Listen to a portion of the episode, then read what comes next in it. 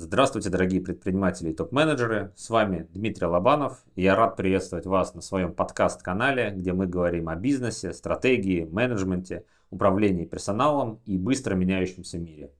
В выпусках на моем подкасте, возможно, вы услышите непонятные для себя звуки. Все это потому, что звуковую дорожку самого подкаста я беру из своих полноценных экспертных длинных видео на моем YouTube-канале Лобанов про бизнес. Если вы также любите YouTube и смотрите YouTube, пожалуйста, подпишитесь. Канал Лобанов про бизнес.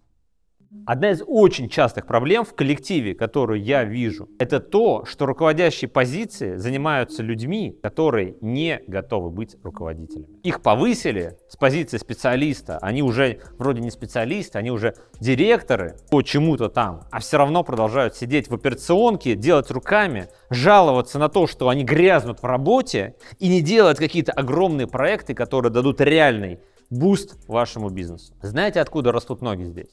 В несоответствии уровня занимаемой должностью этим человеком. Посмотрев это видео до конца, у вас в голове сложится полная картинка того, какие уровни должностей и сотрудников есть в компании. И получив это, вы будете с двух вопросов определять, человек вообще, он на каком уровне мышления находится. Он подходит на должность руководителя или он сам еще специалист, просто очень хороший специалист. Итак, идем снизу вверх. Первый уровень, самый нижний уровень должностей, это люди специалисты. Специалисты — это те, которые сидят и являются частью бизнес-процесса. И если специалиста достать, то бизнес-процессы становятся, потому что он сидит и обрабатывает, что-то делает руками или головой, но он участвует в каком-то потоке, бизнес-процессе. Пример. Такие должности, как грузчик, бухгалтер, программист, все это специалисты. Они все являются частью бизнес-процесса. Если бухгалтер сегодня на работу не вышел, то документы перестали проводиться в 1С. Следующий уровень. Над специалистами возникает прослойка менеджеров. Кто такой менеджер? Менеджер — это уже тот, кто не участвует непосредственно в бизнес-процессе. Это тот человек, который над бизнес-процессом.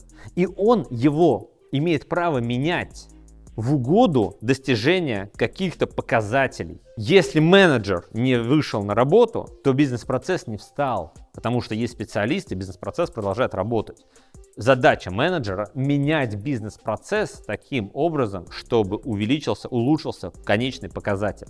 То есть менеджер это уже тот, который только про изменения, а не про рутину, операционку нужно постоянно что-то делать, вот так вот делать, делать, делать. Вы очень часто называете менеджерами каких-то людей, которые связаны с продажами. И в этом опять большая историческая несправедливость. Потому что менеджеры по продажам на самом деле кто угодно по продажам, но не менеджеры. Они специалисты, операторы по продажам, продажники, продавцы, как угодно их надо называть, но они не менеджеры по продажам. Они не меняют процесс продаж. Менеджер по продажам на самом деле это роб. Я вообще кто? Третий уровень – это уровень функциональных директоров. Директор – это тот человек, который уже непосредственно не взаимодействует со специалистом. У него для этого есть менеджеры. По сути своей, это тот же самый руководитель, как и менеджер, просто у него более верхнеуровневый KPI. Если, например, у менеджера по логистике там, KPI скорость разгрузки фур на складе, то у директора по логистике это какая-нибудь общая KPI – это общая оборачиваемость там, всех фур в каком-нибудь регионе или в стране. Четвертый и очень важный, ключевой уровень, на нем всегда один человек. Это генеральный директор. Я не про номинального сейчас говорю, да, а про главного директора в компании. У него всего лишь 3 KPI. Выручка, прибыль, доля рынка. Но это не все. Помимо этого, у него есть несколько очень важных функций, о которых я очень не рекомендую ему забывать. Первое. Формирование внутреннего климата компании и корпоративной культуры. Внутренний климат очень важен. Если вы не хотите, чтобы у вас был какой-то хаос в головах компании или не работала никакая мотивация, просто потому что ну, люди не хотят работать друг с другом. Второе. Мониторинг внешнего конкурентного окружения. Ведь кто, как не генеральный директор, должен следить за конкурентами. Третье. Формировать культуру эффективной коммуникации внутри компании, чтобы встречи проводились эффективно. У меня, кстати, где-то было видео на эту тему. Чтобы люди встречались и, находя компромисс, вырабатывали какие-то совместные решения, направленные на общую цель компании. Четвертое стратегическое планирование и реализация этой стратегии. Генеральный директор — это не тот, кто погружается в операционку и думает, как что-то там делать, э, как менять какие-то процессы. Нет. Он думает над тем,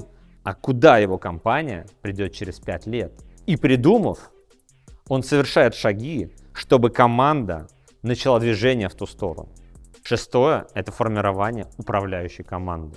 Седьмое – он выступает лицом компании. Он является внешним гарантом для крупных клиентов, для крупных поставщиков, партнеров. Он должен излучать вот эту уверенность и стабильность в бизнесе. Тогда ему будут доверять большие контракты. Ну и пятый уровень, который стоит даже над генеральным директором. Это собственник, это акционер, это совладелец, называйте его как хотите. Но это человек, который когда-то вложил деньги и сейчас периодически получает эти деньги обратно. И вот его задача следить за тем, чтобы размер котлеты, которая ему капает, он только увеличивался. И стоимость компании, которой он владеет, или долей, которой он владеет, только росла. То есть его KPI – это его прибыль и капитализация компании. То есть сколько стоит его компания, сколько стоит актив, которым он владеет. То есть как происходит здоровая коммуникация внутри компании? Встречаются собственники, их может быть несколько, и говорят, слушай, генеральный директор, ты управляешь нашим бизнесом, мы хотим, чтобы вот у нас сейчас компания стоит миллиард, а мы хотим, чтобы через 5 лет она стоила 10 миллиардов. Давай двигаться туда. Мы хотим зарабатывать столько на таком промежутке времени. Он говорит, хорошо, я ушел думать.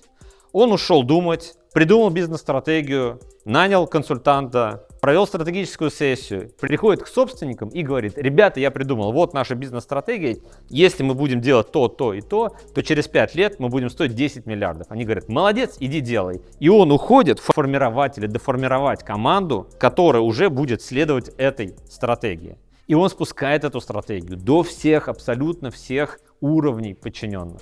Потом генеральный директор приходит в компанию, говорит, я собираю совет директоров. Говорит, ребята, у нас новая стратегия, вот она такая, вы все участвовали на стратегической сессии, в ее формировании, все, нам надо ее реализовывать.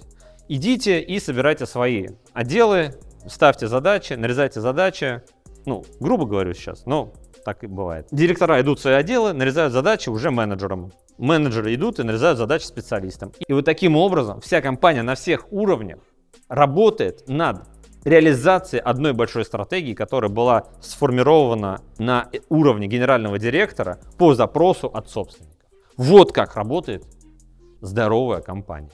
Здоровая в смысле не в плане большая, а в плане не больная.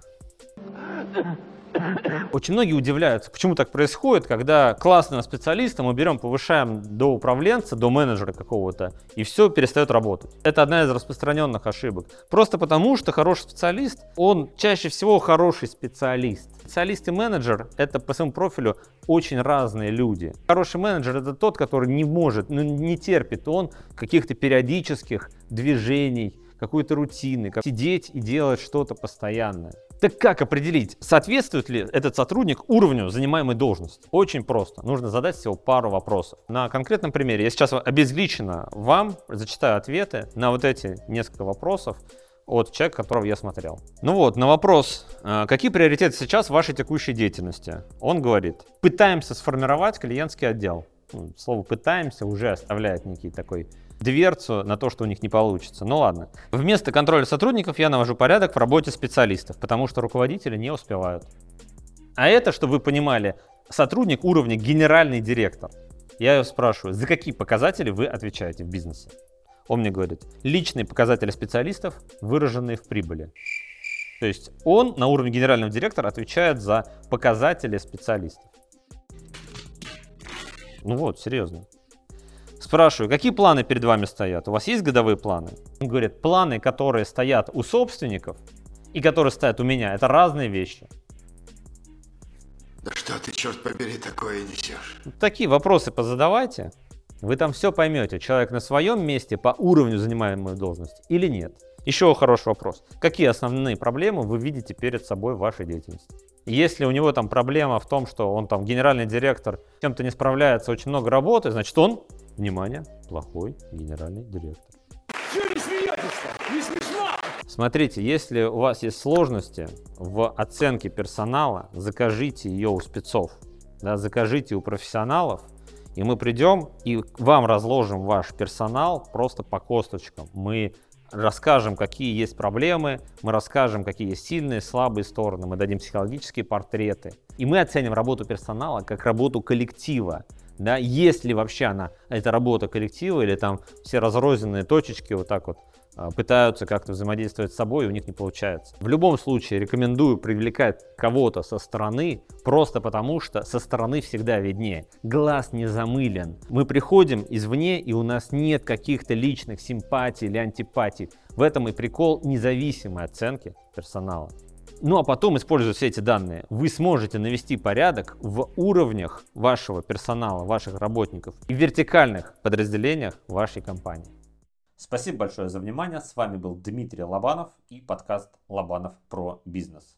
Если вдруг вам удобно потреблять контент в каком-то другом виде, то добро пожаловать на мой YouTube канал Лобанов про бизнес. Также у меня есть паблик ВК Лобанов про, мой инстаграм лобанов.эксперт, мой дзен Дмитрий Лобанов, мой телеграм-канал Лобанов, нижнее подчеркивание, эксперт и мой сайт лобанов.эксперт.